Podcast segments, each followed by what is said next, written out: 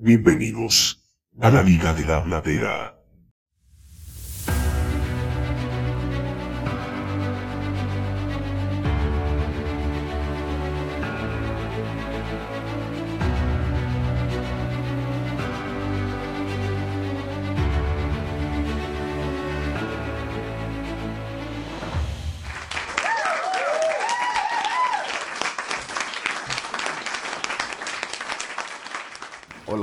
Bienvenidos a un episodio más de La Liga, de la Bladera. Eh, hoy me acompañan mi pana Daniel Villarreal, Alexis Strauthaus y quien les habla, Carlos Durán. Hoy, como soy el patrocinante de la película, eh, La tumba de las luciérnagas, le voy a dar una breve sinopsis de la película para comenzar a hablar sobre el tema. Seita y Setsuko son hijos de oficiales de la Marina japonesa que viven en Kobe. Un día, durante un bombardeo, no consiguen llegar a tiempo a un búnker donde su madre los espera. Cuando después buscan a su madre, la encuentran malherida en la escuela, que ha sido convertida en un hospital de urgencia. Em, la película habla de la guerra entre Estados Unidos y Japón en la Segunda Guerra Mundial. Eh, aquí mis compañeros van a hablar un poco de, ello. Hola, hola. Eh, por aquí Daniel. Eh, en realidad a mí me gustó bastante la película. Bueno, el mensaje que da es bien recibido. Bastante triste, sí. Pero en general me gustó bastante la película. Eh, algunas cosas que me gustaron, otras no. Y bueno, más adelante lo estaremos conversando sobre eso. Eh, Alexi, ¿qué te gustó a ti o qué te pareció a ti la película? Buenas, buenas. Bueno, yo voy solamente a comenzar a decir que es la película de animación más triste que he visto en la faz de la Tierra. Es más, creo que está catalogada como una de las películas más tristes que hay, más allá del concepto de animación. Pero cabe mencionar de que es una obra maestra. No, ya va. Yo no he dicho que no sea una obra maestra. Estoy solamente seteando la expectativa. A ver, a mí me gustó mucho. Eh, hay muchas cosas que tenemos que hablar de la película, eso sí. Pero hay que empezar por ahí. Generalmente, cuando se dice una película de animación, animada, anime, comiquitas, monitos, caricaturas, como se, como se diga en el país de donde estemos. Eh, primero se relaciona con algo para niños. Sí. Segundo, se relaciona con algo feliz. Y si acaso va a ser no feliz, te va a dejar un mensaje, una enseñanza, una moraleja, una cosa. Esta es una película triste, de animación, o sea, está equiparada como una película triste, más allá de eso te lo ponen al lado de, no sé, cuando se murió la mamá de Bambi, Dumbo no conseguía a su madre, no sé, los desgraciados viejitos del Titanic, cualquier escena triste de cualquier película y esta compiten. Entonces, es contradictorio, es, es- choca a la primera porque tú entras eh, con ese chip mental de que es una película animada, yo voy a pasar un rato divertido, la puedo ver con mis hijos, no. Repito, no, esta no es una película para niños. Esta es una película de adolescentes para arriba. Lo cual es muy triste porque la película cuando se estrenó era para niños. Sí. O sea, esto fue mostrado eh, a infantes. o sea, así nació. Ojo, vamos a setear algunas cosas. Esta es una película de 1988. Eh, yo no sé si en Japón en 1988 los niños de 5 años tenían una, una visual cultural humana más grave o más madura, pero yo le pongo esta película a un niño de entre 5 y 10 años y lo le destruyó la vida, o sea, le hundó el alma. Claro, pero si tú lees la sinopsis sabes que no es para niños.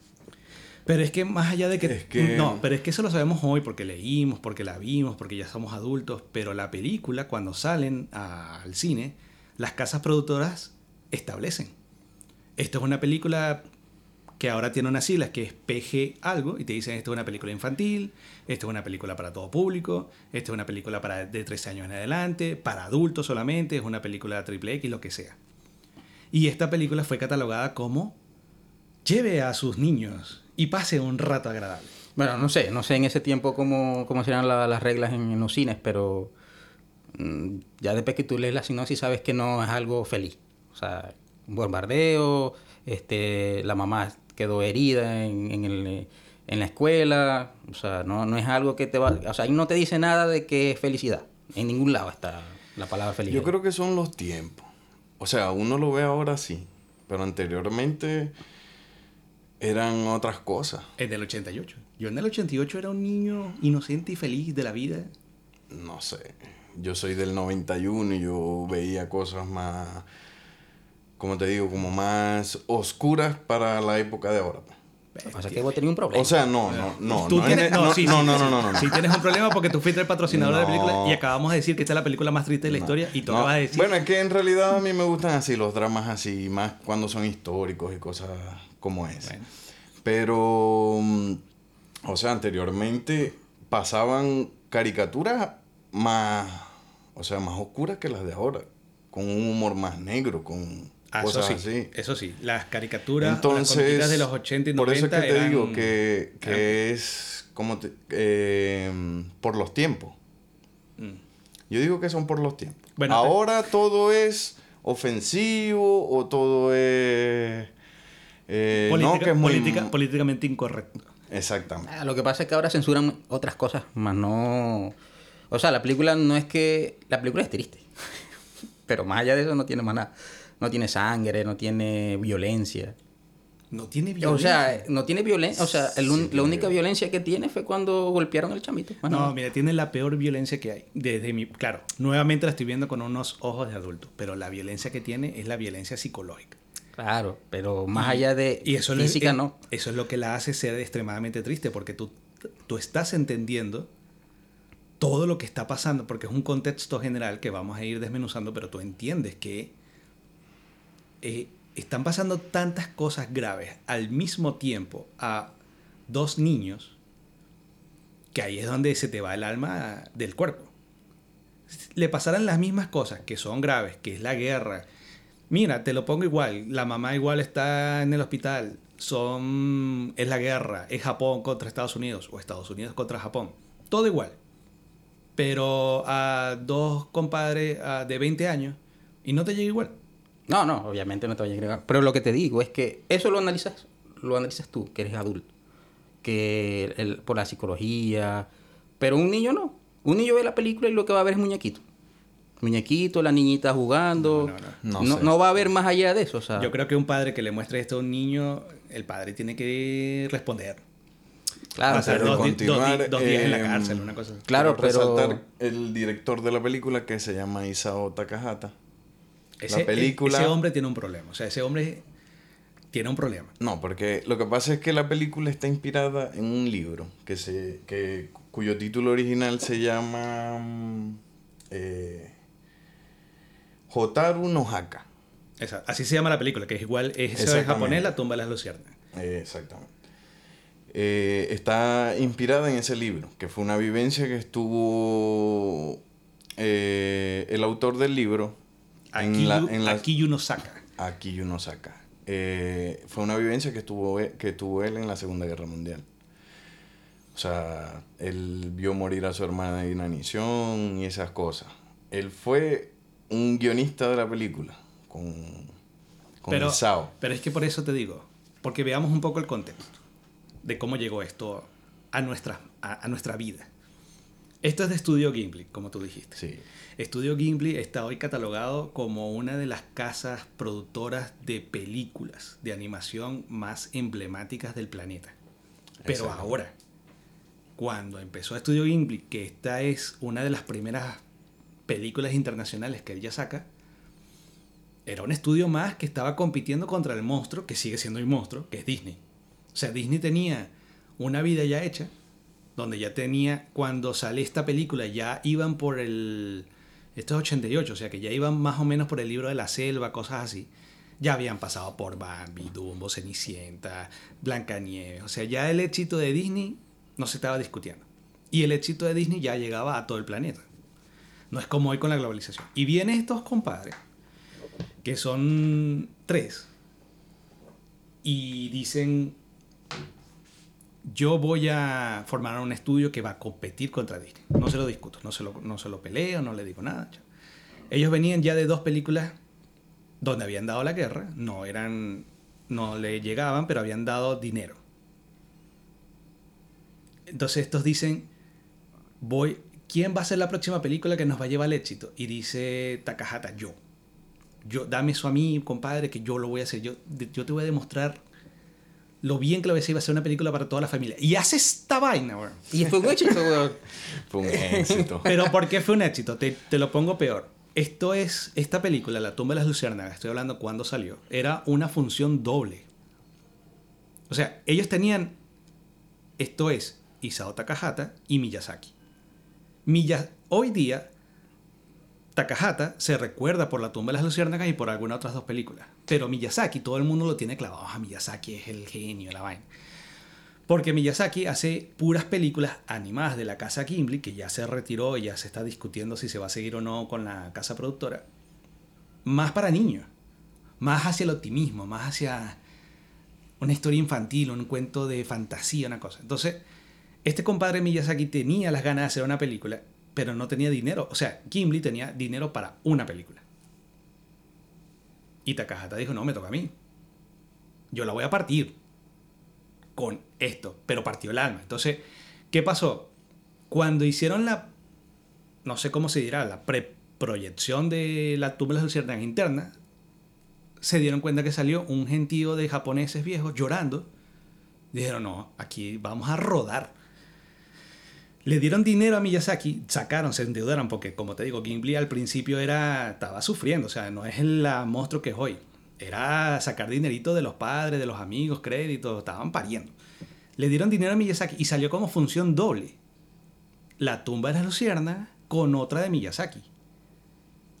La de Miyazaki se llama Mi vecino Totoro. Es una de las películas más emblemáticas del planeta en animación por el optimismo. O sea, salió esta que te hace suicidarte en el cine con la otra que te hace querer vivir.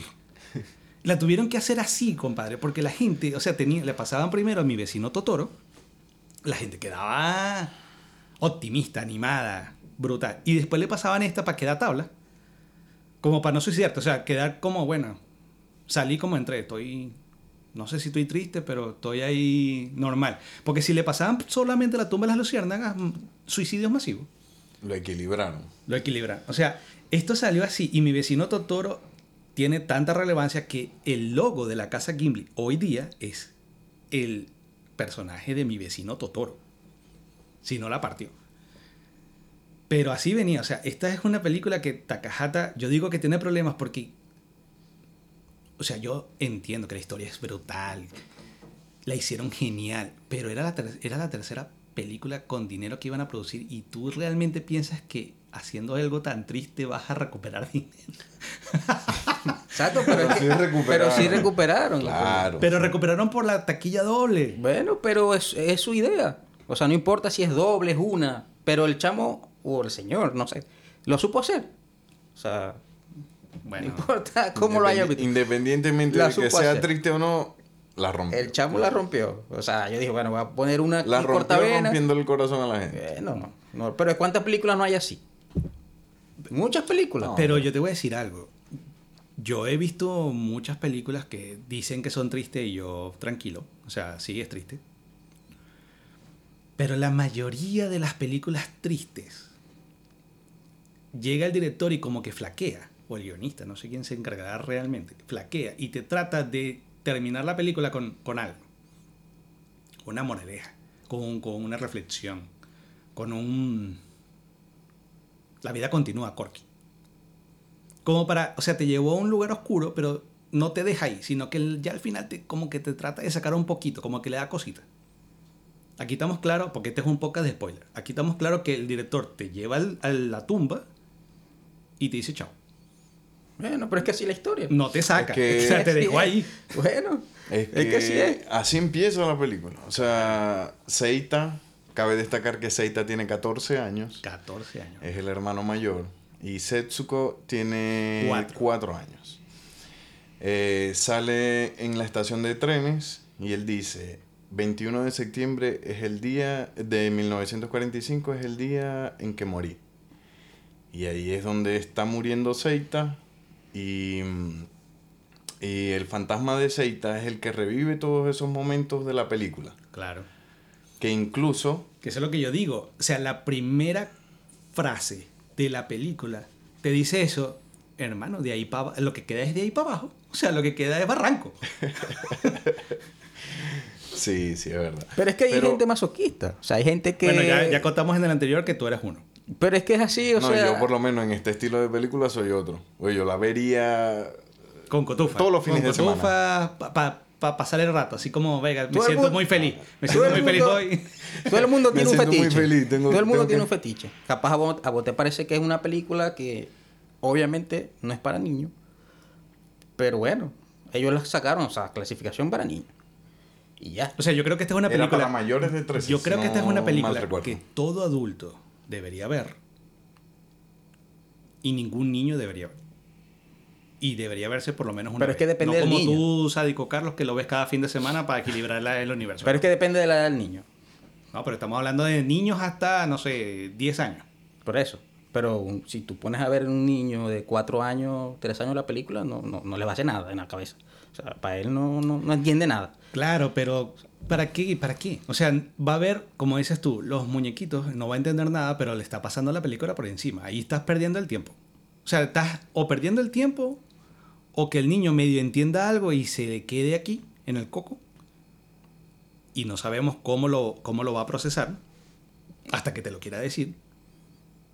O yo creo que como de 10, 11 años ya debería poder tener la capacidad de entendimiento, capaz que no va a captar todo todavía, pero sí va a captar lo principal y empezar a tener un diálogo. Esta es una película para dialogarla. No, claro, tiene su- sus cosas complejas, pero... O sea, en teoría el que puso que la película era para niños, ese, está- ese está más jodido que el director. No, ese lo que quería era dinero a, a lo que sea. Ese- Pero- Lo que pasa es que estaban jodidos, porque como te digo, como era una función doble y ellos estaban apostando, literal, ellos estaban apostando a llevarte a...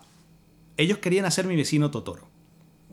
Como les decía, mi vecino Totoro no tenía dinero, tenía dinero o luz verde, la tumba de las luciérnagas. Y estamos hablando en un contexto donde ellos era- eran los dueños del estudio. Pero bueno, había que hacer decisiones ejecutivas de tenemos poco dinero, ¿a quién le damos dinero? Y a lo mejor había un acuerdo previo que nosotros no sabemos, como que, como hacemos nosotros.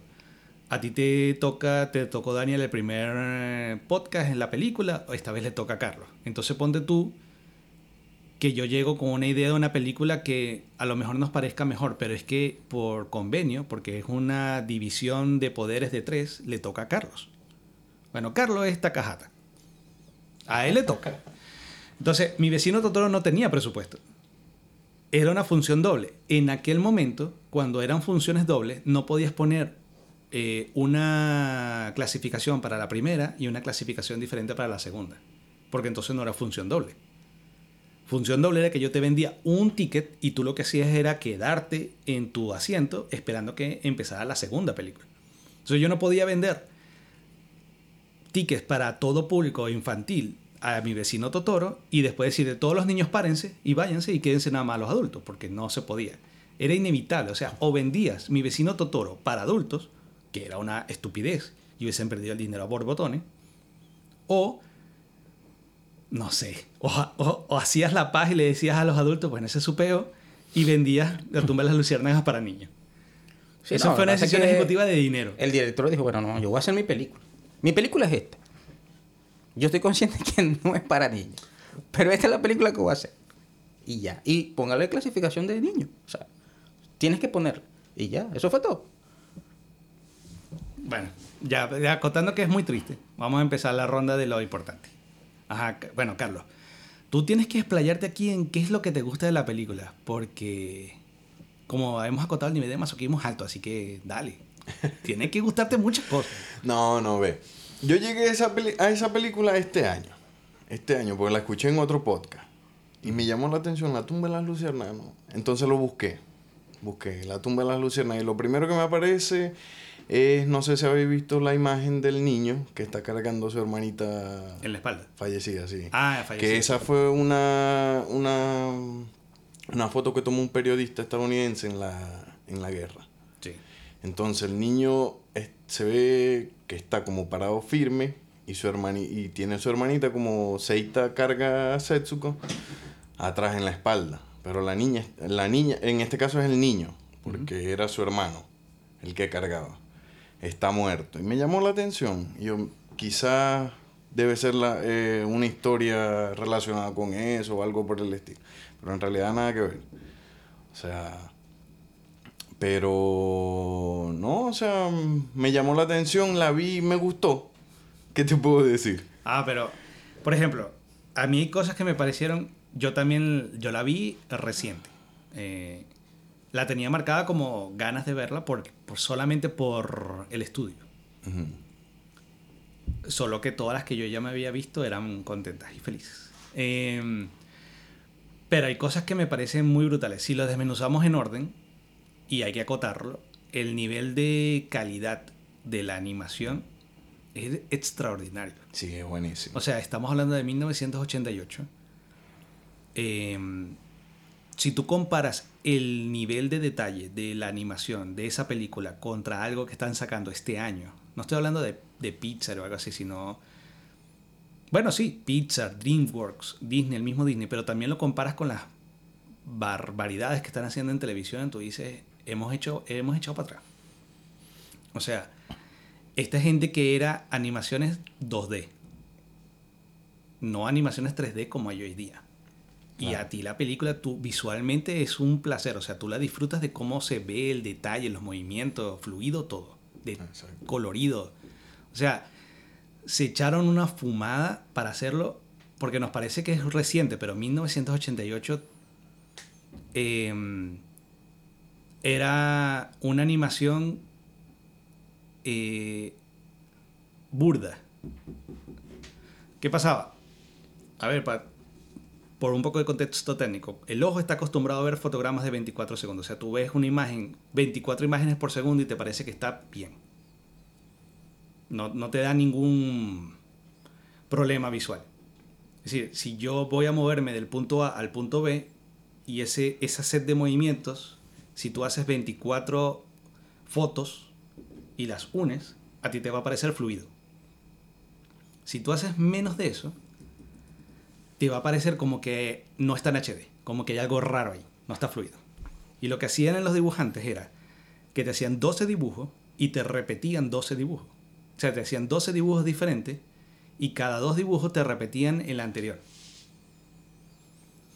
Con la excusa de que como es para niños y tanto rollo, ¿por qué vamos a gastar tanta plata acá? Y Disney fue uno de los primeros que dijo, no, yo voy a hacer 24 dibujos. Y lo hacía con una vaina que se llama rotoscopia. Rotoscopia era, o es, bueno, ya no lo hacen porque es por, todo por computadora. Acuérdense que esto era a mano. Claro, está mal. Ah, dos viejitos echándole ganas. Eh, era eh, tomar una- un video de alguien haciendo el movimiento. Querías dibujar una animación de alguien bailando, grababas a alguien bailando. Y eso lo, ese, ese negativo lo ponías contra luz y era como lo que uno hacía de niño de calcar. Claro. O sea, tú estás cargando la imagen real, adaptándola a tu personaje. Y entonces lo movías un poquito. Y lo volvías a cargar. Es un como poquito la- y volvías a cargar. Las películas esas de los muñequitos de plastilina, que son como el extraño mundo Exacto. de Jack, eh, mi novia cadáver y esas Sí. cosas. Algo Exacto. así. Tienes que moverlo, tomarle una foto. Moverlo, Moverlo, una Entonces, foto. cada 24 fotos te da un segundo. Por eso es que tú lo ves cuando lo ponen en cámara rápida, en los detrás de cámara, tú ves que no jodas. Para que el muñequito se mueva, solamente levanta la mano, viene el, el maestro de la plastilina y te lo mueve, mueve, mueve, mueve, mueve, y ahí va. Pero esto no era ni rentable ni normal. Disney ya lo estaba haciendo porque tenía esa técnica y quería, bueno, no sé, llevarla, llevar el, el nivel a otro nivel, a otro punto. Pero todo el resto, Hanna Barbera, no sé, los Pedro, los Picapiedra, eh, los Thundercats. eh, todo lo que hacían era dos imágenes y te repetían dos imágenes. Entonces, mm, los Caballeros del Zodíaco. ¿Qué pasaba? Se ella lanzaba un coñazo y eran dos días con el carajo parado con rayos atrás. esperando que viniera. ¿Por qué? Porque eso era un, un fotograma, 12 fotogramas y 12 fotogramas repetidos. Y hasta que no hubiera otra cosa, el carajo se iba a quedar ahí clavado, parado. Esto, y Takahata, el nivel de detalle que le. Porque eso lo hacía Disney porque tenía músculo. Estamos hablando de que Disney lo que hacía era que contrataba un ejército de gente para animar el libro de la selva.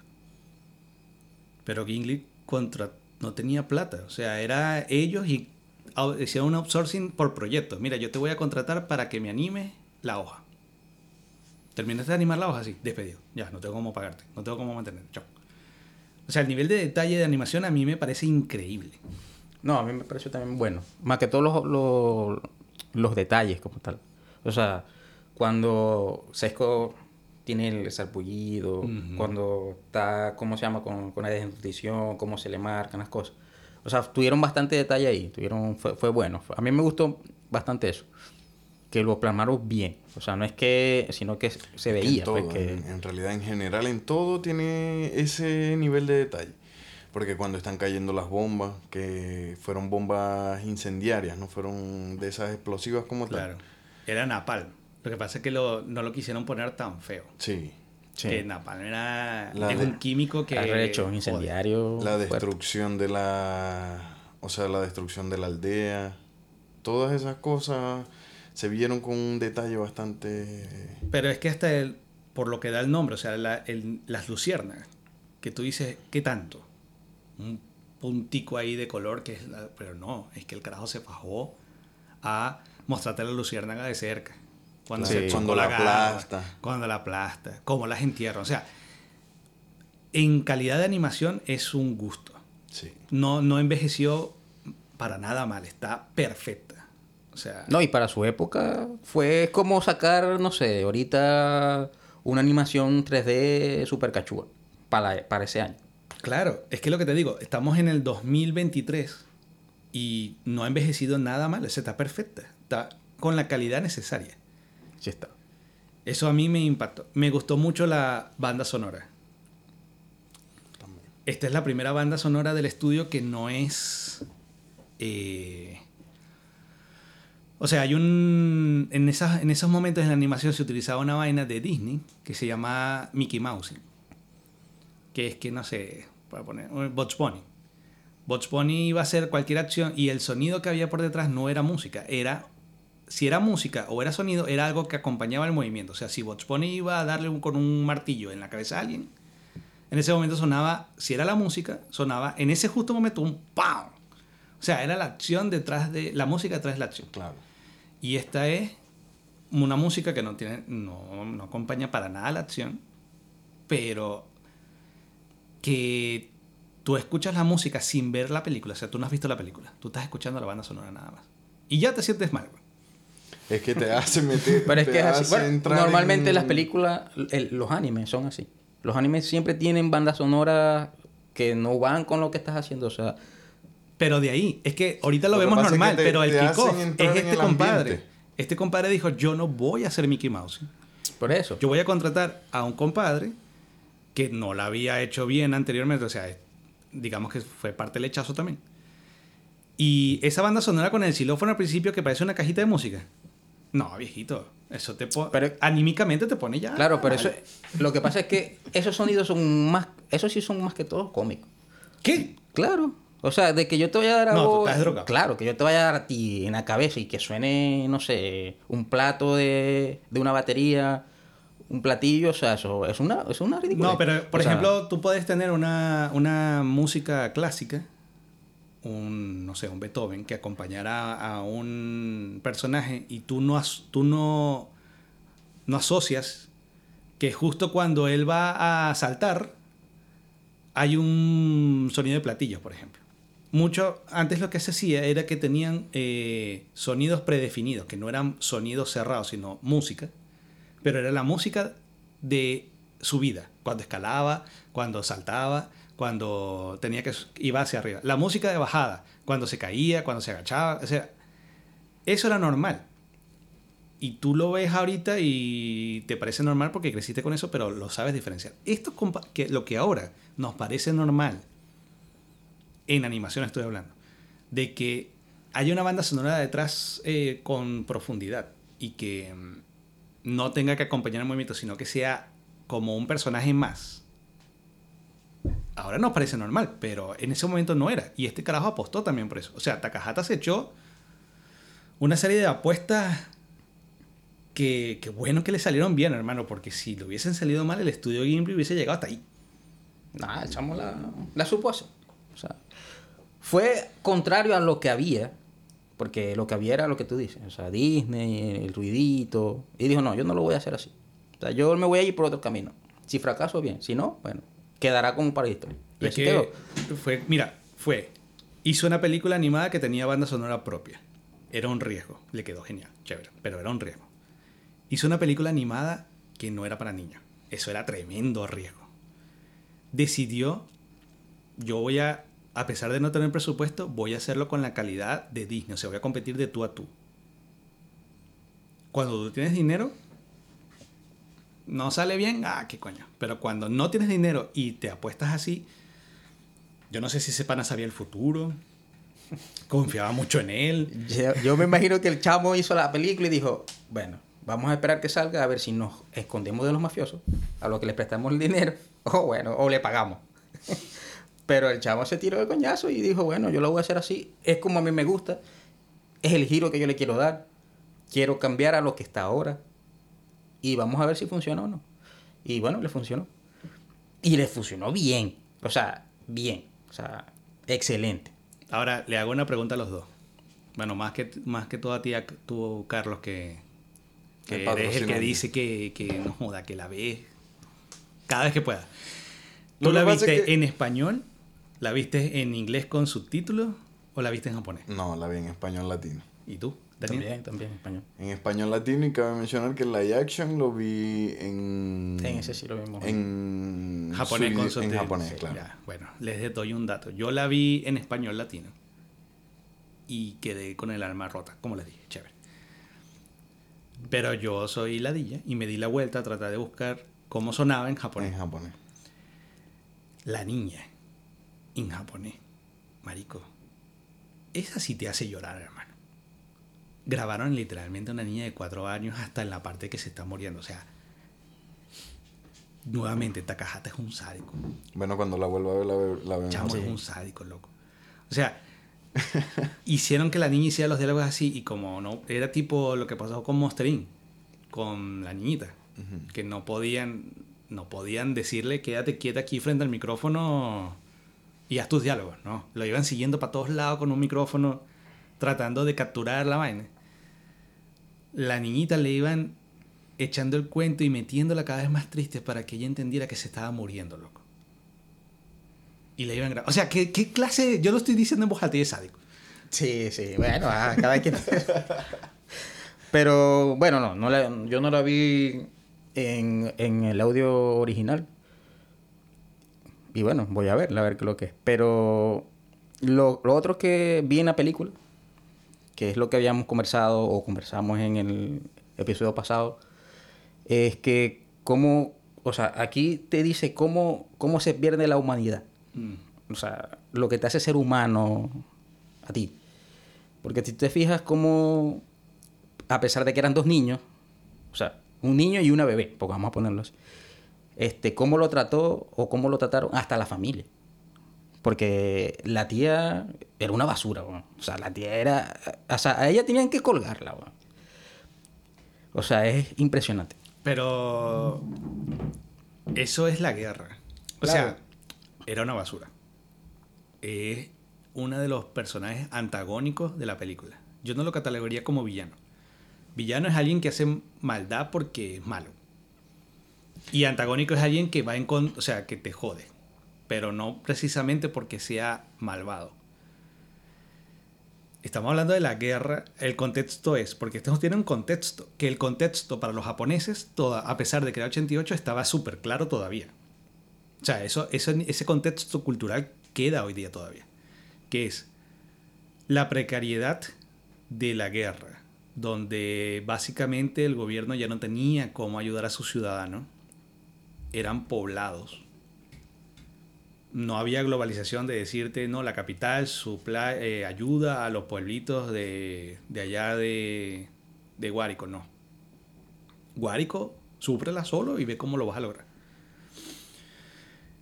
Había mucho tema de agricultura local, de, entonces la guerra hace que la gente diga, yo cuido, yo, yo me cuido yo primero y después cuido el de al lado. Que en un ecosistema normal, no, no pasa. O sea, est- a lo mejor sido todos colaboradores, amigos, pero en la guerra se exacerba eso.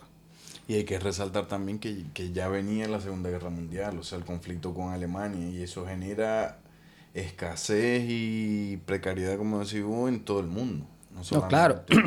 Eso está bien. Y no, no digo que no. Y se han visto cosas similares y no están en guerra. Y no estamos en guerra. Venezuela. Por eso. Pero es lo que te digo. O sea, o sea, la tía. O sea, no es que esto es mío, no. Le quitaba las cosas a ellos. Claro, pero por O sea, se La aprovechó de una mierda, pero ¿por qué se aprovechaba? Porque ella era viuda, tenía a los hijos que trabajaban pero no ganaban plata y era una mierda. Entonces, Bueno, ¿qué pasa? pero En un- pero en ese ecosistema, ser viudo era, te moriste. Pero muérete, weón. Pero no jodas a los demás, weón. Pero bueno, pero. O sea, es que yo no estoy justificándola, pero también hay que entender desde cada perspectiva. Ella es viuda. Ser viuda en ese momento era morirte porque el dinero venía del hombre. La mujer no tenía, no derecho, pero no era cultural que la mujer trabajara o ganara dinero. Era el hombre el que ganaba el dinero. Y la mujer lo administraba en la casa. Y sobre todo en esa cultura. En esa Claro. cultura siempre se manejó así. Bueno, búscate Cuan- a todo hombre. Cuando se pero es que ese es el punto. Cuando se moría. Es que hay mucho tema cultural. Cuando se moría el cabeza de familia, el hombre, pasaban varias cosas. Primero, tendría que haber tenido el hombre un tema de pensiones. Acuérdate que en la película te cuentan que el hombre era un militar. Es decir, tuvo que haber tenido pensión de militar. Pero como ya la guerra estaba más perdida que ganada, esa pensión de militar se pasó por el forro. La mujer no podía casarse con otro hombre inmediatamente, tenía que pasar luto, porque si no era mal visto. O sea, no es que Venezuela, ay, corte hoy y me empato mañana. Ese tiempo de luto, bueno, en teoría, en una escena cultural normal era cuando la población se unía, te ayudaba, pero pasó en la guerra. La gente no ayudaba a esta tipa. Le llegaron estos dos con... No es que le llegaron, le llegaron con provisiones. Provisiones era la comida que enterraron, que era la ollita esa que se llevó Seita, y las cosas no tangibles, que si los quemonos de la mamá, los que, que hacía la tipa, los, no los vendía, los intercambiaba por comida. Lo que pasa es que se la quedaba a ella. Pero el dinero, como en una escena de guerra, pues, valía callampa. O sea, el personaje está hecho para ser una mierda. Pero el personaje te explica, te da también, te da esa connotación de la empatía en la guerra, de que ella también está pasando por un, por un peo. Ella también está viendo qué hacer con los hijos. Es, es como, o soy yo o son ellos. Exactamente. O sea, ese nivel de empatía que se va degradando en la película, que también me, me, me pareció súper bien tratado, de el agricultor que le dicen que no le puede dar arroz a aceita comiendo arroz. Pero él sí lo ayudó. No, él le vendía. Pero cuando ya el dinero no valía nada, ya a él no le interesaba recibir papel, billete, No, dinero no. Él sea, le dijo, no tengo, pero se lo dijo comiendo él. No tengo arroz mientras comía arroz. O el otro agricultor que le entró a coñazo, Ese también fue pero- que se le entró a coñazo por robarse una... No me acuerdo cómo se llama eso. Pero unos vegetales. Era mm, como un ñame. Una sí, una cosa así. Teniendo un cultivo. Ese, Que eso. no le hubiese... O sea, hermano. Por eso es lo que te digo. O sea, Dale uno, weón. O sea, tienes un cultivo lleno. Pero es, yo me cuido primero yo y después veamos. Entonces, esa degradé de empatía digamos que también se ve desde el punto de vista de la familia de la tía. Todos cuidan lo suyo. Mira, yo te mantengo acá mientras te... Porque en el momento que las provisiones se acabaron... Mira, yo creo que deberías irte para el coño. No, es que está bien. O sea, eso está bien. Pero de ahí a yo aprovecharme tuyo es diferente. Porque yo cuido lo mío, está bien. Yo tengo lo mío. Y, y está en mí si yo te quiero compartir. Pero a eso, de que yo tengo lo mío y aparte te voy a quitar lo tuyo, o sea, es una locura, marico. Aparte de que eran niños. Me parece que eso vos lo veías así. Yo lo veo así, de bola que Claro, sí. pero no lo estás habéis viendo así, pasado por la sentado, situación, sentado acá grabando un podcast, tranquilo, trabajando, teniendo un trabajo estable. Trata de, trata de ponerte en los zapatos del momento. No sé, no, no, no. O sea, yo no me aprovecharía de unos niños, marico. Capaz y de un adulto. Pero de unos niños. O sea, claro, eso sí o también sea, es un eh, abuso. O sea, ahí tenéis que, o sea, una cosa es que voté y te estoy muriendo de hambre, pero ahí a, ahí a robarle a unos, a unos niños que en teoría tienen, tienen menos oportunidades que vos, coño. Porque yo le puedo ir a robar a, a cualquier otra persona. No sé, ¿qué hacía Seita? Seita se metía en las casas cuando- antes que se quemaban. Que eso también me gustó. Seita se, se emocionaba cuando bombardeaba. Correcto. Qué cambio tan brutal. Que O es sea, Se real. emocionaba cuando Eso era lo bombardeaba. otro que me gustaba de la película. O sea, la, el mens- ¿qué mensaje tal? O sea, o los dos mensajes que yo agarré de la película. Primero, lo que te estaba comentando, que en un momento de caos la, la gente pierde su humanidad. Y no solamente en la guerra. O sea, lo- yo lo he visto en situaciones de caos mucho menos de la guerra. Claro, llegó harina. Si te mato a ti, yo tengo, tengo dos paquetes de harina. Eso. Lo otro, o sea, ese es un mensaje.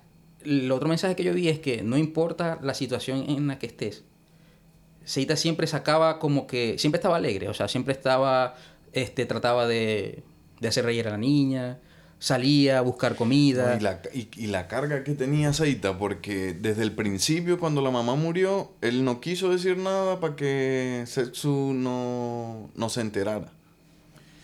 Que yo creo que ese es un punto de quiebre en lo personal. En la película para definitivamente cortar lazos con la tía y desearle que le caiga un bombazo. Sí, no, no. Sí. Porque, a ver, el contexto es, ojo, todo lo que estamos hablando es desde la perspectiva de alguien que si no ha visto la película, véala para que escuche esto. Porque tampoco estamos eh, degregando la película línea por línea. Pero el contexto es que Seita le dice a la tía, oye, se, mi mamá no está en el hospital, está muerta. Yo vi cómo la enterraron. En Japón no se enterraba, sino que se crema. Así Sí. que él tenía las cenizas. Es niño de 14 años que presencia todo eso, la mamá tenía heridas graves de quemaduras. O sea, cuando él la pudo ver, estaba vendada con la carne podrida de la cabeza a los pies. No pudo dialogar más con ella. Y le dice a la tía, mira, no le digas nada a Seitsuko. O sea, mantengamos esto así, sigamos dándole cuerda que está en el hospital porque O sea, es una niña. Él Y no, le dice, él no le dice por gusto. Eh, En realidad ella le pregunta y él como que no pudo guardarlo más. No, pero yo entendí, claro, yo, yo niño confío en ti, mi tía, y te doy el- la verdad para que tú me ayudes a mantener la ilusión a mi hermanita de cuatro años. Eso. Claro. Y viene la tía y se lo dice, verga. Pero eso es lo que, te, eso es lo que te digo. O sea, la tía era un, era un ser del infierno, marico. O sea, si tú lo pones en no estamos en guerra, igualito era coño de madre la tía. O sea, Sí. no estamos en guerra. No estamos en guerra, estamos viviendo felices. La tía era un coño de No, madre. y en live action es peor. Sí. En el eso es peor todavía. Es peor todavía, porque en el live action es más descarada. En el live action la pusieron, porque en, el, en la animación era una persona a todas luces coño de madre, pero tira la piedra esconde la mano. Pero en el live action es de frente. Exacto. O sea, Ah, sin mirar atrás. Eso. O sea, ahí fue, ahí la pusieron más, más coño de madre que, que como estaba en el anime. Pero, o sea, a, a- o sea, los niños los mandaron para un ente del infierno, man. O sea, anda tú, o sea, tú te vas ahí para que tu tía lejana y resulta ser que la coña era una vaina, no joda. O sea, demasiado mala, bueno, o sea. Pero es que la cuestión es de eso también es... O sea, supongo yo, porque en la película no sale, que era la hermana de la madre. Era la hermana. No, Del padre creo que era, No, no, ¿no? no. Del padre tenía la familia en otro, en otro pueblo. Era. Sí, era la hermana o de como la. una o como Era una tía prima, lejana, era, una creo. prima, Prima, una tía No, lejana. yo entendí que era la tía del parte de la mamá, pero en esos casos las familias se separan. Se separan O sea, era su hermana, pero se separan. Eso, vamos. Este. Entonces, ¿qué significaba? Yo soy hermana de tu madre, soy tu tía, pero para mí somos parientes lejanos. ¿Entiendes? Sí, sí, eso se lo dijo prácticamente. Claro, porque acuérdense que el, el hombre era el, el pilar. Es decir, en un escenario normal, el eh, Seita y Setsuko tendrían que haber ido a la familia del papá. Claro. Haber agotado toda esa línea y haber terminado en ella. Es que eso era lo que él quería. La cuestión es que no podía comunicarse con él. Claro. Y en esos tiempos todo era carta. Y no tenía Entonces la, la no tenía la dirección. dirección y no, o sea, no tenía cómo comunicarse con la familia del padre. O la O sea, familia, la- o la familia, quizás no del padre, pero sí la más cercana a esa familia. Claro. Entonces, en vista de que le escribió al padre y el padre no le contestó, No, el chamo hizo lo que pudo con lo que tenía. O sea, la, la historia estaba para llevar verga. O sea, esa era la historia. La historia es vamos a llevar verga hasta que nos muramos. Oye, o sea, esa es. te, voy a contratar, te voy a contratar para la sinapsis. Pero es Para- que ¿De qué se era. trata esto? Esta es la historia de, de, ¿cómo es? De llevar verga. Pero lo No que- lleven a los niños. Lo que te digo es que, a pesar de, de todo lo que pasó, este, Seita no perdió esa esencia. No perdió lo que él era. Ahora, pero yo traigo una, una pregunta polémica, que me la hice yo. Y no tengo mi respuesta, pero a ver. ¿Quién es el villano de la película? El villano. O sea, ¿quién es el malo de la película? Te lo voy a poner en opciones. ¿El malo de la película fue la tía? ¿O el malo de la película fue Seita? ¿O el malo de la película fue el orgullo? ¿O el malo de la película fue el patriotismo? O sea, hay mucha vaina. O sea, Seita tuvo un orgullo. O sea, vamos a decirlo así. O sea, él. Lo voy a contextualizar. Fue el malo en el sentido de quién fue el responsable de que muriera Seitsuko. Seita. Pero, pero degrademos bien, porque es muy fácil decirlo simplemente porque estaban juntos. Pero, ¿quién fue el verdadero responsable de que eso llegara ahí? la tía. Yo digo que la tía. Yo digo que la tía porque, o sea, está viendo que son dos niños. Coño, cuídelos, ayúdelos un poco más, no sea tan... Porque ella, ella... ¿Qué pasa? Marica, es que de entrada, weón, o sea, de entrada ya vos sabías que la tía no iba a hacer eso, o sea, no, no los iba a ayudar. O sea, yo no te estoy diciendo que lo... Que lo o sea, es, es una suposición, ¿me entendés?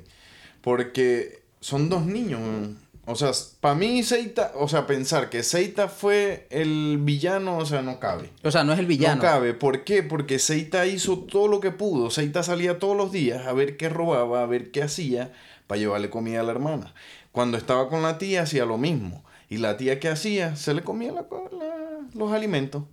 Bueno, yo, o sea, yo no digo que Seita sea el, no sé, el villano, pero sí tuvo un, un poco que ver, porque a él el orgullo le, le ganó en ese momento. O sea, yo, o sea, yo sé, yo estoy con una tía, mi tía, que es una coño de su madre, pero coño, yo me tengo que aguantar un pelo. Porque no tengo de otra. Así como no tienes de otra ella robarme. Pero no tengo de otra porque te- yo, o sea, yo estoy consciente que yo tengo a mi hermanita que es una bebé prácticamente. O sea, y irme a la calle a como están las cosas ahorita. Yo lo Es vi- un poquito- es que Yo esos lo vi en- riesgos, yo esos lo vi en dos riesgos no los tiempos. ve, esos riesgos no los veo Eso. cuando soy niño. Pero yo lo vi en dos tiempos. Pues yo primero había notado que a mí me parecía que el, el, el culpable era el orgullo de Seita. No Sí. Seita como Seita, sino el orgullo de Seita. Pero eh, después lo cambié y dije, hay una vaina que yo capté al final de la película que era nuevamente cultural. En ese momento, Japón tenía que de alguna manera convencer a todo el mundo de que tenían que ir a morir por Japón. Es que esa era la cultura. Entonces, ese es el patriotismo, que decía el orgullo del japonés que prefiere morir antes de rendirse y toda la paz. Y acuérdense que Seita eh, idolatraba al papá. Sí. Claro. Idolatrar es ponerlo como un dios para él. Y como eso era el papá, él ponía también, y él mostraba en la película cómo él eh, amaba la idea de, la vaina naval, de la cómo él decía que el imperio japonés iba a ganar, cómo ta ta ta. ta. Hay una en la escena donde yo digo que, que era la. donde se ve la pérdida de la empatía, que es el granjero comiendo arroz diciéndole a Seita, no te voy a dar arroz. Pero él le dice: Tú lo que tienes que hacer es meterte tu orgullo por el culo, Sí. Ir a donde tu tía, disculparte Y volver allá. y volver, porque se te va a morir la chama. ¿Y qué dice Seita? No, ¿sabes qué? No, no, no voy a volver ahí porque yo en ese punto digo, ahí el patriotismo, que es un tema de lavado de cerebro, uno no lo ve porque uno no tiene eso. Yo te aseguro por mi vida que yo, por mi madre, por mi hijo, que yo... Tienes que dar la vida por Venezuela. No, anda, joder, coño. Claro. Es lo que está drogado. Sí, pero es un lavado de cerebro que Pero es un lavado de cerebro. Pero en ese momento fue el lavado de cerebro, activó el orgullo de aceite de decir, yo no voy a echar un vaso atrás, ¿qué tal? tal? Es un niño de 14 años. Tampoco es que tiene la, la perspectiva de darse cuenta de que si es que de verdad, si no lo hago, de verdad Seitsuke se va a morir. Para él era, no, yo lo que tengo que hacer es otra cosa más para que ella no muera. Él no se pone a percibir todas las posibles consecuencias que tiene de, de, de no hacer la pedida de disculpa a su tía. Pero, Pero- al final es el orgullo, pero el orgullo de- por culpa del patriotismo. Si él hubiese pedido disculpa a su tía, la tía le hubiese robado lo que no tenía. Pero le hubiese dado algo de comer. Porque el problema era que Seita tampoco era un chef. Entonces él cuando conseguía comida lo que hacía era puro arroz. Pero es que ellos comen eso. No, pero la, la tía, cuando le daba arroz, pero también le daba vegetales, le daba cosas cocinadas, ¿entiendes? Eh, carne, proteína. La, la niñita se murió de. Los dos se murieron de inanición, pero por desnutrición. Claro. Primero porque no comían, pero segundo, cuando comían, era puro arroz. Nadie vive a punta de carbohidrato únicamente. No, no necesario. No sé. No lo sé, Rick. Porque, ve, Seita nunca dejó de, de proveer. Y él siempre llevaba, lleva, ve, cuando ya Setsuko estaba muriendo, él le llevó sandía. Claro, pero ya estaba al final. Llevó ya no huevo. Había, ya no había Pero es Pero chance. es que antes de eso también. Pero es que... eh, No, él sea, conseguirá arroz. Eso es lo que hay que ver, o sea, la película te muestran, obviamente, constantemente que él, que él alimentaba, pero no, no te está diciendo que la estaba alimentando todos los días. Ahí no está el detalle. Capaz cuando la estaba alimentando ya tenía como 5 o 6 días sin comer, porque era lo que él encontraba. Tampoco es que encontraba todos los días. Es más, cuando hay una parte, em, cuando ya Seitsuke muere, que te cambian la cámara y te muestran solo flachazos de qué hacía ella cuando Seita se iba. Mm. Que era que se ponía a jugar con su reflejo en el agua y tal. Y ahí te mostraban que la chama ya estaba tan ido a tierra, que tenía hambre, que jode, que hacía bolitas de tierra. Sí. Esa fue la, O sea, estaba esa delirando. fue la escena No, que estaba delirando. No, no, tenía hambre. En Venezuela también pasaba, niños comiendo tierra, pero era porque "Vea que tengo que meterle algo, porque es que esto ya no puedo más. Y la chamita hacía bolitas de tierra parecidas a las bolitas de arroz y se comía eso. Eso te dice el tiempo y el hambre que tenía esa chama. No, y a mí me partió también el corazón cuando yo la... Donde hay una parte donde ella se, se acerca así al río. Que, o sea, se, se pone en la orilla y para ver ese reflejo y, y jugar piedra, papel o tijera ella sola. Ujú. Marico, una verga recha, güey. O sea... Claro. Porque no tenía nadie, o sea... Que es la perspectiva desde su punto de vista. Cuando Seita se iba a tratar de conseguir cambiar dinero, porque Seita no quería robar, quería comprar. Después dijo, bueno, nada, aquí hay que darle con algo, con todo, y entraba a las casas a robar cuando estaba el bombardeo, que la gente se iba a refugio para intercambiarlo. Pero era un pueblo pequeño. Al final te mostraban que Seita trataba de, de- de- de- de intercambiar un kimono y la, la doña decía no. Pero posiblemente era porque no, yo sé que estoy de aquella. Porque la voz se tenía que, que rodar. Claro. No, sí, sí. No, y cuando la llevó al médico, que para que la revisara también. O sea, ahí también Para fue... mí, el, uno de los principales culpables de que Setsuko muriera era el médico. Porque ella tenía diarrea. Él pudo haber, no sé, un remedio de hierba, algo así, para calmarle la diarrea. No, se supone que si él dice está des- solo desnutrida, ya sabes que está desnutrida, que ya llegó ahí. Pero él Haz le tú dijo, algo es- como médico. es- está desnutrida a causa de la diarrea. Por eso te dice. digo, por eso te digo, o sea... Y no hizo nada, nada más la revisó y ya. O ¿no? sea, es, eh, se había- o sea, se perdió la inmunidad, marico, o sea, de- en las personas, güey. O sea, él, él le dijo, ah, pero receta algo. No, o sea, lo que tienes que dar es comida. Más nada. Eso es lo que tiene que dar. O sea, es- esa es la medicina, darle comida. Mm. Que él se molesta, le dice, pero Claro, si nadie claro, me da pero, comida. Coño, O sea, ¿qué coño voy a hacer, güey, si no puedo? Y el coño, para mi cojones, que pase el otro. O sea, ¿Qué tienes tú? Ah, bueno, vamos a ver qué podemos hacer. Pero ahí. Entonces, ese tipo de cosas, coño, con unos niños hay que echarle bola. O sea, tú puedes estar muy jodido del hambre, pero coño, marico, tú, más allá de, de no darles nada, no ser tan coño de madre, weón. No sé. Y eso pasó. Ahí. Marico, yo veo una niña así, yo no sé, yo me raco un pedazo y de mi piel. y hago algo, weón, no sé. No, la, sea, la eh, película... ¿Cuál fue, cuál fue la, la- la parte que más te rompió? No, a mí la parte que más me rompió fue cuando la niñita eh, mostraron... Bueno, es que fueron dos. Cuando Seita le da la patilla, que le deja... La chamita le dice, no, sabe rico. Y él se emociona y dice, lo estoy, lo, lo estoy logrando y tengo un saco de comida ahora sí de verdad y la voy a cocinar. Y le deja el pedacito de patilla en el pecho como sigue te la comiendo tú. Sí, ahí no. Que antes de que te digan que ella no se despertó, yo vi la escena y dije, aquí fue. O sea, yo dije, tiene todas las características de que aquí fue. Y, y en efecto después te dice, y nunca se despertó. O sea, yo ahí, yo escuché algo romper. ¡Pac! Inmediatamente después que te llevan un poquito más adelante y después te muestran la perspectiva de mm, Seitsuke, Seitsuko y te muestran que estaba comiendo bolitas de tierra, yo dije, no, viejo. Ah, esa, me o sea, si ya me habías llevado para Esa- el foso. me Me llevó para el foso y después me, no sé, me orinó desde arriba. Y yo digo, ¿pero por qué? ¿Por qué llevarlo más adentro? Sí. Esas dos escenas, porque las escenas obviamente, lo que, obviamente lo que más, bueno, creo yo, a todo el mundo normal, lo que más te pega son las cosas que le pegan a la niña.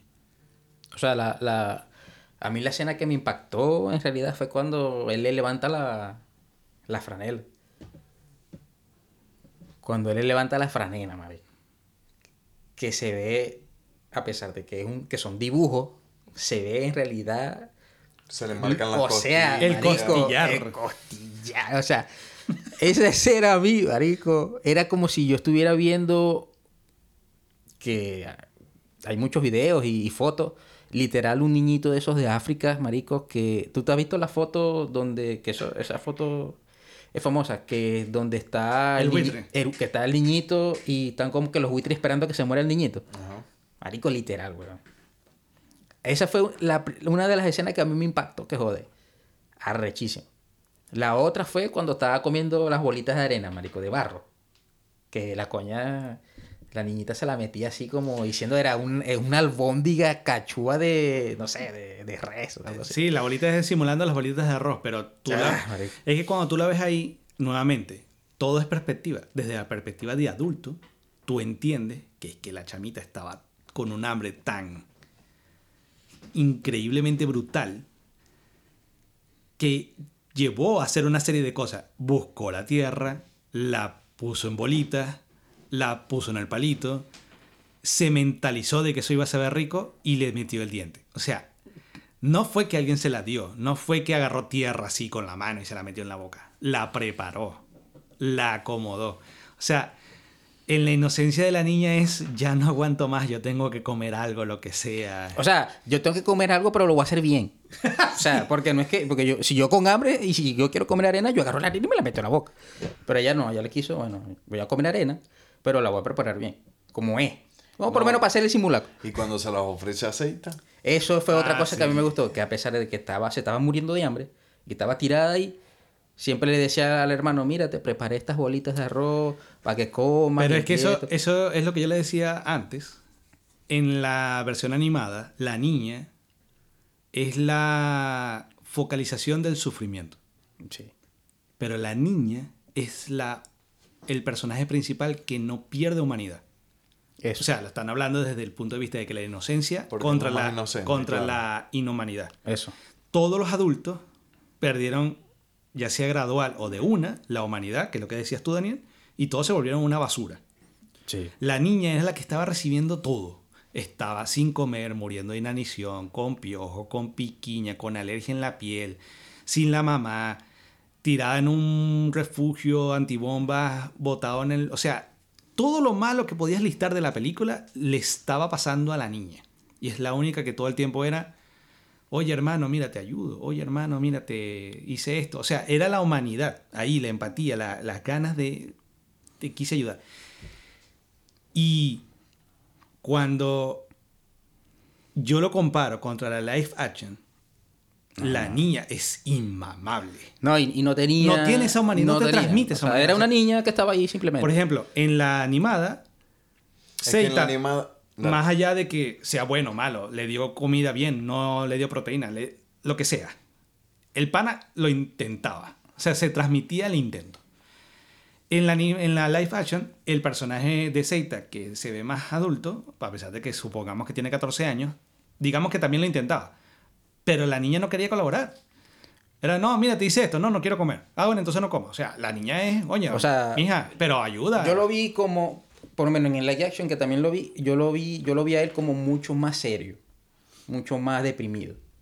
Y hubo un momento donde también se, se, se molestaba. Sí, en, Eso- la, en la eh, animada nunca le ofreció coñazo, por ejemplo. En la animada nun- y nunca se vio, o sea, él llora, él capaz yo, hubo como dos veces que lloró, pero por la situación, no por porque la niña lo molestaba. Pero es que ya, o sea, en la animada cuando él llora ya es porque ya, ya está Claro, es que tiene que deshogarse. El problema era que tenía que deshogarse. Pero lo que dice Alexis es que la niña nunca perdió la humanidad que tenía. Primero porque era mu- muy chiquita. Y meterse ella a analizar el problema, como que no iba. No, pero, pero sí te podías poner como la... Claro. la- la- o sea, ser una niña irritable, eh, que todo es no, que todo es... Estoy molesta, saber, sin saber por qué, o sin saber, o decir, hoy me voy a parar molesta. Eso era entendible. En la película animada, obviamente, te muestra una niña resiliente. Que por eso es que te, te cala más hondo lo que le pasa, porque es una niña que, a pesar de lo que le está pasando, no es inmamable. Claro, pero una de las cosas también era que Seita no, no, dejó de, no dejó que eso pasara, vamos a decirlo así. Porque a pesar de eso, Seita jugaba con ella, la llevaba a la playa, hacían juegos, jodían, la mantenía alegre. Eso también hizo que no se perdiera, la, que la niña cambiara su forma de ser. Hasta el final. Mm.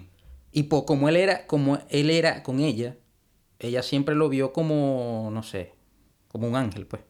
Y al final, a pesar de que se estaba muriendo de hambre, siempre ella trataba de ofrecerle comida a él también. No, dígame la vez cuando, cuando lo fue a buscar, que el granjero lo estaba golpeando, que lo llevó a la estación de policía y ella lo fue a buscar. Sí. Le dijo que no la dejara, que prefería no comer, pero que no la dejara. Esa escena también fue fuerte. fue Sí. Por lo menos ahí el policía, Fue consciente. Fue- o sea, no es que lo ayudó- no... o sea, es que lo ayudó, pero fue consciente. No, mira, yo sé cómo están las cosas, no pasa nada, anda, vete. O sea, ni lo ayudó, ni, ni- pero ni lo... Bueno, lo castigó ni, Ni lo lo ayudó. o sea, Yo también entiendo que en, en un ecosistema normal no todos pueden ser malditos. no. o sea, alguien tiene que por lo menos, si no te va a ayudar, por lo menos no meterte la pie, sino Sí. dejar de vivir. La otra que sí lo ayudó, pero que no salió más, porque si hubiera salido siguiendo saliendo en la, en la, en la película, la película no hubiera tenido, no hubiera hecho, no hubiera sido la película que era. Era la, la muchacha que se vio al principio, que lo ayudó, que le dio las galletas, no, mira, no sé si quién era, no sé si Pero era es amiga, ella, amiga de la mamá o algo. Ella era amiga de la mamá, pero es que ella estaba en Kobe y acuérdate que ellos se fueron para la, para aldea donde vivía la tía. Claro, pero por eso, porque así se tenía que desarrollar la película, pero si ella, ellos se hubieran quedado ahí, capaz hubiera sido Es diferente. como en live action. En live action se consiguieron al profesor. Y el profesor los ayudaba. Entonces hubo un momento que fue. El, el profesor se suicidó con, junto a la familia. Justamente en el. En el búnker. En el búnker donde ellos vivieron después. Entonces, ¿qué pasa? Eso fue lo que yo te comenté, que si, eh, si él, si el profesor no hubiese muerto, eh, Setsuko no hubiese muerto tampoco. Exacto, pareciera que no importa qué. La Es que la idea era esa, la idea era es que, verga. O no, sea, pero lo que te digo es, como esto viene del libro, no importa qué. No importa cómo lo empieces, ni cómo lo pongas, ni qué personaje le metas. Tienen que morir. Setsuko tiene que morir. Eso. O sea, y tiene que morir de hambre. de hambre. Y tiene que sufrir bastante. Pero es que esa, eso, o por lo menos la gente que vea la película, yo creo que debería de tocarle un O punto, sea- un punto de reflexión para si llegase a pasar alguna situación similar o algo por el estilo, coño, No. O sea, yo lo que digo es eso. O sea, que la gente que vaya a ver la película, que la vea, que no, no, o sea, no es para niños como tal, pero tiene un mensaje de que no importa lo duro que se ponga la situación, siempre tratar de llevarla de la mejor manera. Empatizar. Y Empatizar. otra es, coño, no sé, tan coño de madre. bro. O sea, no, o sea uno, uno sabe Claro, pero- que hay situaciones Pero que... para, pero para los que no sepan qué es coño madre, sería no perder la humanidad. Eso, sí. Pero ya yo lo había dicho. pero ese, eso es lo que yo digo, o sea, no importa... Esto va más que todo para los adultos, no tanto para los niños. Que no importa cómo se ponga la situación, coño, no ser tan coño de madre, bueno, o sea... Si no puedes ayudar, no ayudes, pero tampoco jodas. O sea, trata de seguir tu camino sin dañar a otro. Y no aprovecharse. En este caso de los niños. Porque obviamente en tiempos de guerra uno se va a aprovechar de... Se puede aprovechar muchas cosas, pero... A la final los niños son siempre son los que más sufren. En cualquier situación. Sí. eh, Eso sí es verdad. Bueno, muchas veces el director de la película, o sea, Takahata, ha dicho, esto no es una película antibélica, porque desde su perspectiva no hay nada que se pueda hacer para prevenir una guerra. La guerra, si, si alguien quiere pelear con alguien, eso va a pasar. Y a la final no está, no está en la gente común. Siempre está en los Exacto. gobiernos. Los gobiernos son los que deciden. Pero por eso él decía, esto no es una película que yo esté dando como antibélica, porque eso no va a hacer nada. Esto es una película simplemente para mostrar lo que pasa con la gente que no tiene un coño que ver con la guerra. Claro. Es que eso es así, o sea, capaz la guerra es culpa de un solo huevón. Vamos a poner, no sé, el presidente. Tú eres presidente de, de, de Rusia, yo soy el presidente de Ucrania, y yo te digo, no, tú eres un mamá huevo. Y tú, bueno, ahora te voy a bombardear. Entonces, pagan las demás personas por algo que ni siquiera saben ni qué fue. ¿Me entiendes? Entonces, y ahorita, bueno, la película narra esa historia, pero en realidad, que la historia te pega. Pero re- en realidad en la guerra, ¿qué otras historias no hay por ahí que sean más desgarradoras todavía? Lo que pasa es que, como yo decía, esta es una película catalogada como la más triste, pero porque es animada. Es decir, que te transmita este nivel de tristeza y que te transmita este nivel de, de- de reflexión, de empatía, un dibujo, es lo que lo hace genial. A la vez, aunque suene contradictorio. Porque películas live action donde es un tema bélico y que así también se ha tocado tema con niños y que igual queda como triste, pero como te digo, el director no te, no, te obliga a no dejarte ahí. Te lo digo, por ejemplo, no sé, La vida es bella. Es una película desgarradora, pero si hubiese sido Takahata, le dan un, un pepazo al papá y hubiese salido fin. Exacto. Le da- le da- Hollywood, ¿qué es lo que hace para sacarte de ahí? te pone otra... Te pone la escena donde el niño encuentra el tanque, dice gané y dentro está la mamá. Ah, coño, sí, ya quedamos bien porque, coño, ya, No puede ser todo tan no quedé, malo. no quedé triste porque Sí. lo encontró la mamá y el niño le dice que ganó. Ya se enterará el niño que fue que el papá perdió. Pero- dirá, no. Exacto. Así no es la realidad. Pero te, Takahata te hubiese dicho, el papá murió, fin. Eh, el niño de la camisa de rayos. O sea, lo que tienen las películas de acción real, sobre todo el mundo occidental, es que no admiten dejarte en el foso.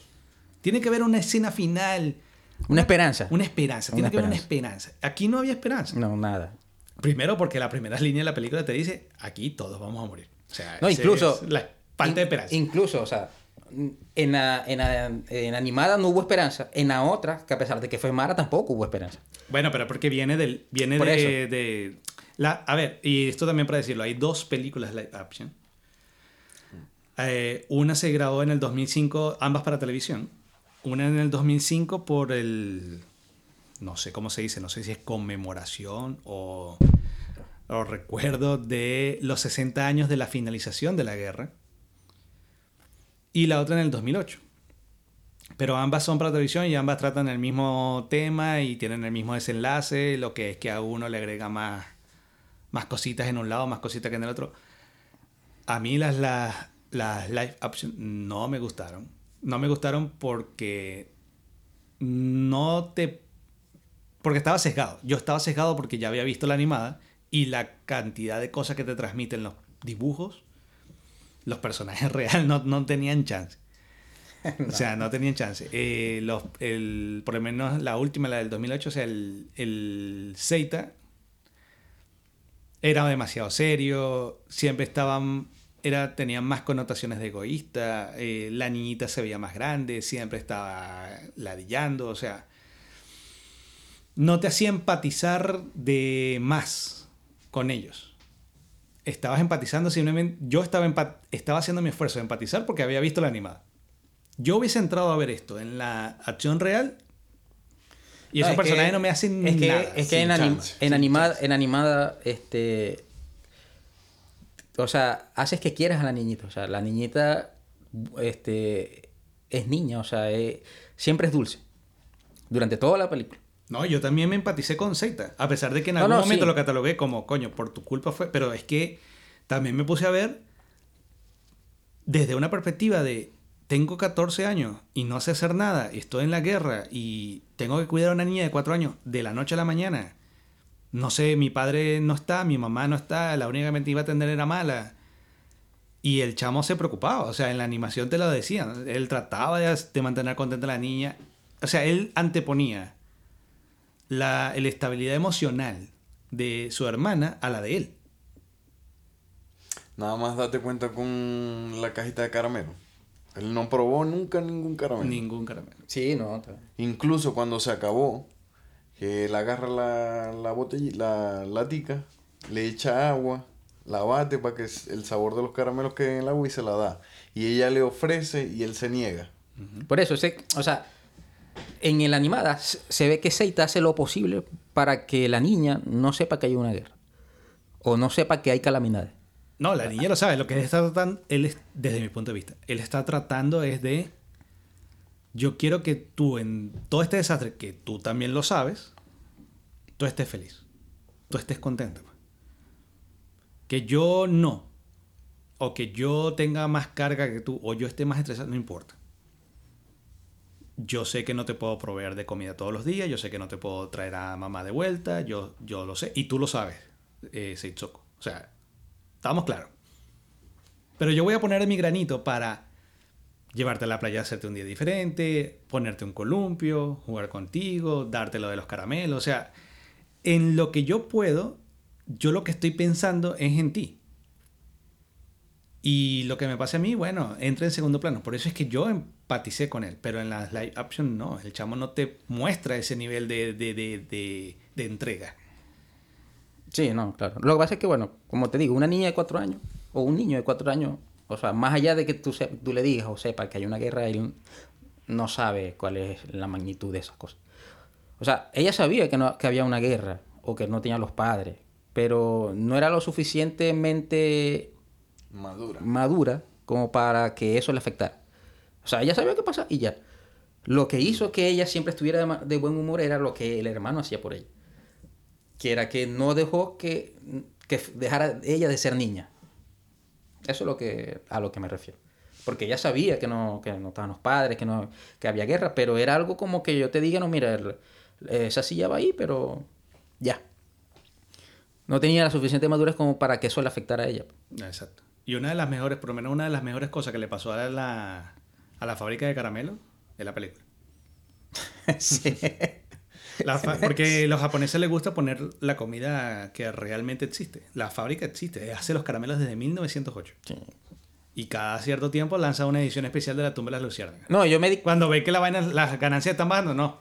y yo me di una- cuenta, yo me di cuenta que, eh, porque yo, o sea, cuando yo vi el anime, o sea, yo vi la, la cajita, pero yo pensé que era una cajita que habían puesto ahí. Pero cuando vi la, la action, vi la misma cajita. Y dije, no, pero entonces sí existe, ¿sabes? Deben de vender ahí por ahí dulces o algo así. Sí. Yo las he probado, son burde buenas. Pero bueno, eh, algo en particular que no les haya gustado Bueno, de, de la, del, de la- del anime. Del anime. A mí la, la action no me gustó nada. O sea, no me Este, gustó. Todo fue- no me gustó. O sea, lo que querían transmitir lo transmitieron, tristeza. Y bueno, un mensaje para las personas que de que no deben de perder su humanidad, tal, que a pesar de que sea cualquier cual sea que sea el problema, tratar de siempre ser optimista y llevarlo de la mejor manera. De resto, mm, me gustó la banda sonora, me gustó el dibujo, me gustó la historia. Así que no, no, no tengo algo así que, que te pueda decir, "Eh, no me gustó esto de la película. O sea, particularmente, para mí no. La action sí, no, hay muchas cosas que no me gustaron.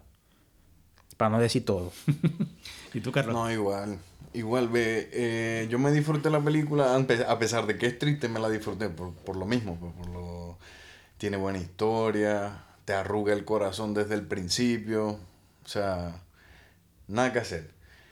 En el live action, solamente me gustó las partes que eran similares a la, a la, al anime. Otra cosa que me gustó, hay una, o sea, la escena esa que te digo yo del profesor, esa, esa escena también del, del anime, o sea, del, del live action, si hubiese estado en el anime me, me hubiese gustado. Yo desconozco si es que tú sabes que igual que en una película normal, a veces dibujan de más y quedan cosas que... porque hay un productor. Claro. Entonces puede cortarle y decir esto no le transmite nada. Yo creo que la película animada, así como está, que de paso dura 93 minutos, tampoco es que es corta, em, está... No creo que le, ha- que le necesite la escena del profesor de, del live action. Creo que en la live action cortaron tanto que tenían que rellenar con algo que Sí, le tenían que diera con- algo, algo que le diera conexión. Yo pienso que si lo hubieran, o sea, si hubieran Yo- incluido o sea, esa yo- escena, Yo, lo- yo lo digo por, también por la cuestión como, como se trata de empatizar el mensaje en la película. Eh, o sea, el profesor desde que lo vio, se le acercó de una vez sin conocerlo. Empezó a preguntarle en la cuestión...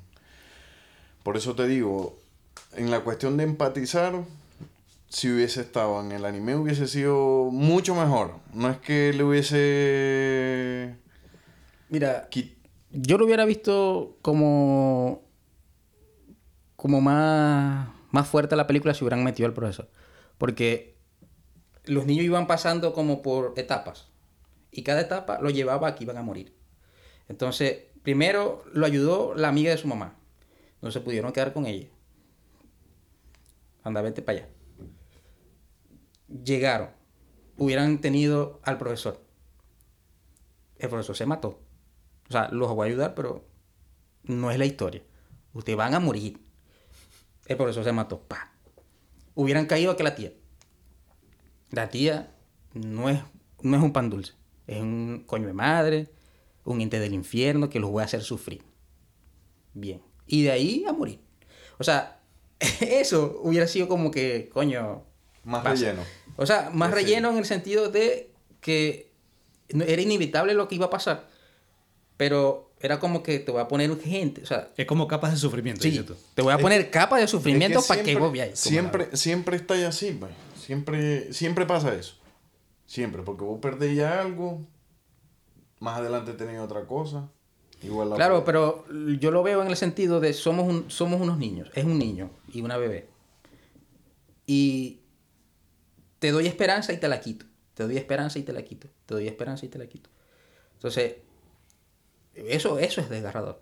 O sea, eso es feo porque capaz y diga, no, mira, no sé. Le hubiera quitado lo, lo entusiasta que era Seita a pesar de la situación. Porque cada vez que él conseguía una ayuda, terminaba siendo mal. Entonces, yo lo hubiera visto como de esa perspectiva. Como que muchas capas de sufrimiento para, para al final llegar a lo que era la película, el guion. Pero lo hubiera visto así, como diciendo, coño, hay que echarle bola. Bueno, en fin. ¿Y a vos algo que no te haya gustado, no? No, de la película animada es una de las pocas películas, y ve que a mí me cuesta, decir que tiene todo bien. Todo. Eh, yo siempre, casi siempre, en una película que viene muy buena, no le tengo fe. O sea, llega un punto en la película que yo veo que si está muy buena, me empiezo a preocupar. Porque sé que el director o el guionista la van a cagar al final. Que en este caso hubiese sido darte una escena final esperanzadora. Darte una escena final donde algo milagroso pase, la niña se hubiese salvado. Ahí hubiese votado Roncha. Y me parece que el... todo está perfecto porque es una película realista entre todo. Sí. O sea, la niña murió porque tenía que morir. Sí. El niño sabíamos que iba a morir porque así empieza la película. Pero la película te dice, yo voy a morir. Toda la trama es cómo llegué aquí. Entonces, cuando ya la niña se muere, que yo digo, ok, lo que aquí queda es que simplemente me cuenten cómo terminó Seita en esa estación. Pero yo decía, esa va a ser la última escena y está bien. Porque la escena final final, que es cuando estos- ellos están sentados y ya ven la ciudad moderna, porque ellos son básicamente espíritus, Espíritu, sí, claro. ya es un tema nuevamente cultural, de que los japoneses asocian las luciérnagas a los espíritus y el bosque o las áreas verdes de, en, en Japón se catalogan como eh, lugares sagrados, porque ahí es donde radican los espíritus de sus antepasados. Entonces está bien que culturalmente hablando esa sea la escena final de ellos viendo la ciudad. Ya esa situación pasó y ahora estamos en la modernidad. Eso no, no me quita nada. Pero me parece perfecta la película. La banda sonora me parece genial. Es una película triste, es una película para adultos, es una película que yo recomendaría a todo el mundo ver, es una película para reflexionar. Y por eso es que me parece que está bien. Está bien que sea corta vena. Así al extremo. Que no, puede- no todo puede ser risa. No, no. No, pero está- eh, lo malo sería que hubiese sido cortavenas y me lo mezcles con, con algo. Con comedia, con esperanza, con... No, no, No, no. es es- cortavenas y es cortavenas de principio a fin. No, eh, sí. Es tristeza desde que comienza hasta que termina. Exacto. Entonces sea, me parece perfecta. Sí. Es más, yo creo que debió haber ganado un Oscar. Obviamente hay 100.000 razones de por qué no iba a suceder. Disney no tiene los derechos de esta película. Es la única película del estudio Gimli que Disney no tiene los derechos de distribución. Así que una película que básicamente no se puede distribuir en Occidente, por más arrecha que sea, no Mira, va a ganar el Oscar. Pero igual fue nominada a uno a los premios de Chicago. Sí, pero lo que quiero decir, película. yo veo esta película y yo digo, esta película tuvo que haber ganado el Oscar. Claro, el estudio se resarció después con el viaje de Chihiro y ganó el Oscar a mejor película. O sea, una película animada que ganó como mejor película. Ah, que, que la partió, pues. Pero yo creo que ya tenían que haber ganado con este. Mira, no sé. Yo digo que si en algún momento llega a tener Disney los derechos, yo digo que mm, es posible que si la hacen. No, si no, es que yo, Disney lo que tenía, tiene todavía del estudio Gimli son los derechos de distribución. Es decir, lo pasa en Occidente eh, con la casa productora de Disney, pero son las películas de Gimli. Lo que pasa es que esta, los derechos los tiene el, la casa que tiene los derechos del libro. Y por lo tanto, ellos decidieron, no, no te lo vamos a dar Disney, o sea, eso es mío. Y la distribuyó. Por eso es que no la encuentras en las plataformas. Porque en Occidente no podría, seguramente, no sé, estoy ar- argumentando, pero a lo mejor en Netflix Japón, ahí está en Netflix. No, pero es que estuvo un tiempo en Netflix. Pero la quitaron. Claro, pero es porque no renovaron los derechos. a- por eso es que están todas las demás. Todas las demás los derechos los tiene de, de distribución en Occidente. Es una combinatoria. Disney. Entonces, a lo mejor Netflix va a Disney y le dice, mira, en cuanto me das todo, te lo doy en tanto. Tal. Pero esta tenían que negociarlo directo con la otra. Y a lo mejor no llegaron a un buen acuerdo y chao. Pero yo creo que debió haber ganado. Es más, tiene 79% de aceptación del público. Estamos hablando de una película cortavenas que tiene ese nivel de aceptación del público. Estoy No, de no, es que la O sea, película, o sea, es triste y todo, pero te da un buen mensaje y te, y te, y te llega, pues te llega. O sea, no es que te llega al corazón, weón. O sea, es, es fuerte, pero te llega. Ahora, recomendaciones.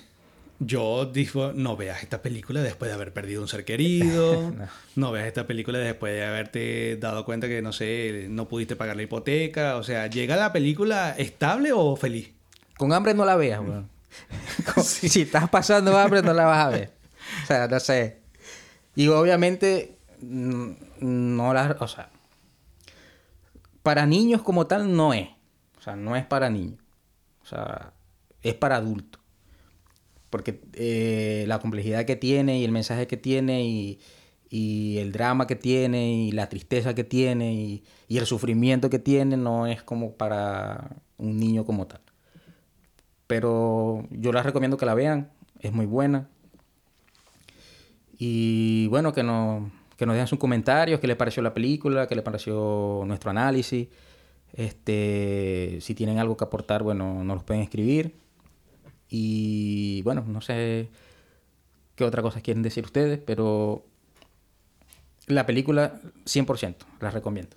Sí, yo también y yo diría que todo el mundo tiene que verla.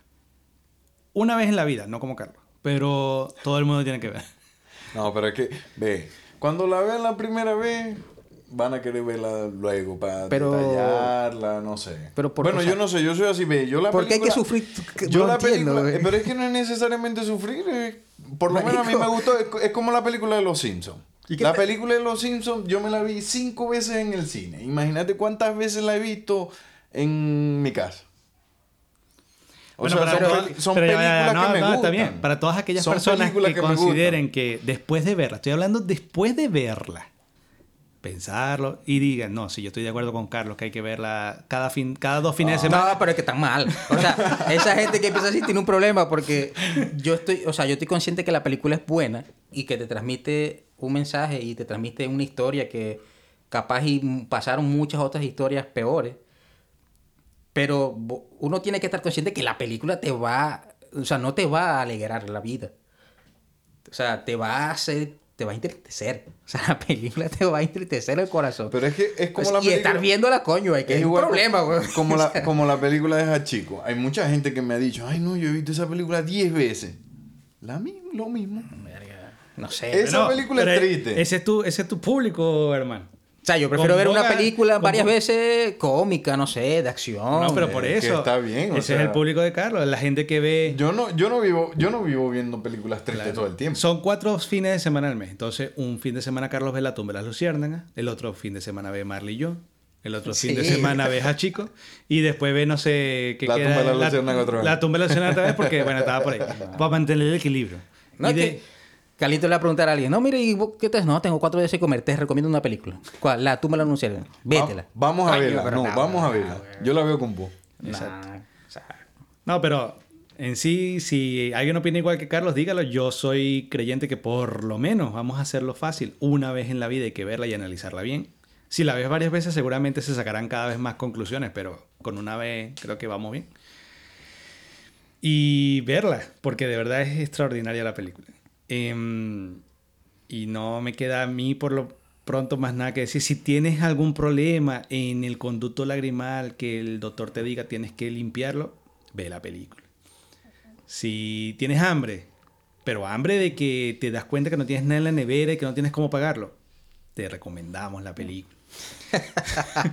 si, si, no sé, este, se te acaba de morir la planta favorita que tenías desde la niñez, es un buen momento para ver la película. Todos esos son buenos momentos. sí, y si tienes un, como la, como la mayoría, no todos, pero si tienes una tía coño de madre. coño de madre, porque es, es una tía coño de madre. No, pero ahí la ves, ahí la ves con ella. Eh, le, pones, le pones la película. Tía, vamos a ver una película que demuestra. No, no, no le dices nada, No. sino que cuando salga la tía te le quedas mirando. No, yo le digo, tía, vamos a una película donde se refleja, te reflejas tú. Y ya. Me acordé de ti cuando estaba viendo. Eh. Me de- exacto, me acordé de ti en, un- en una película, o sea, eres famosa. Y, la, y se la pones a ver. Y bueno, es, es probable que salgas coñetado, porque te va a dar cuatro coñazos, porque la tía te va a decir que no es así. Y bueno, o es probable que, bueno, que cambie, pues, pero no, ¿No, sé. te, no, te, no te identificaste con, con los niños cuando llegan a casa de la tía, que les entregan todas las cosas y la tía le dice se acabó el otro día?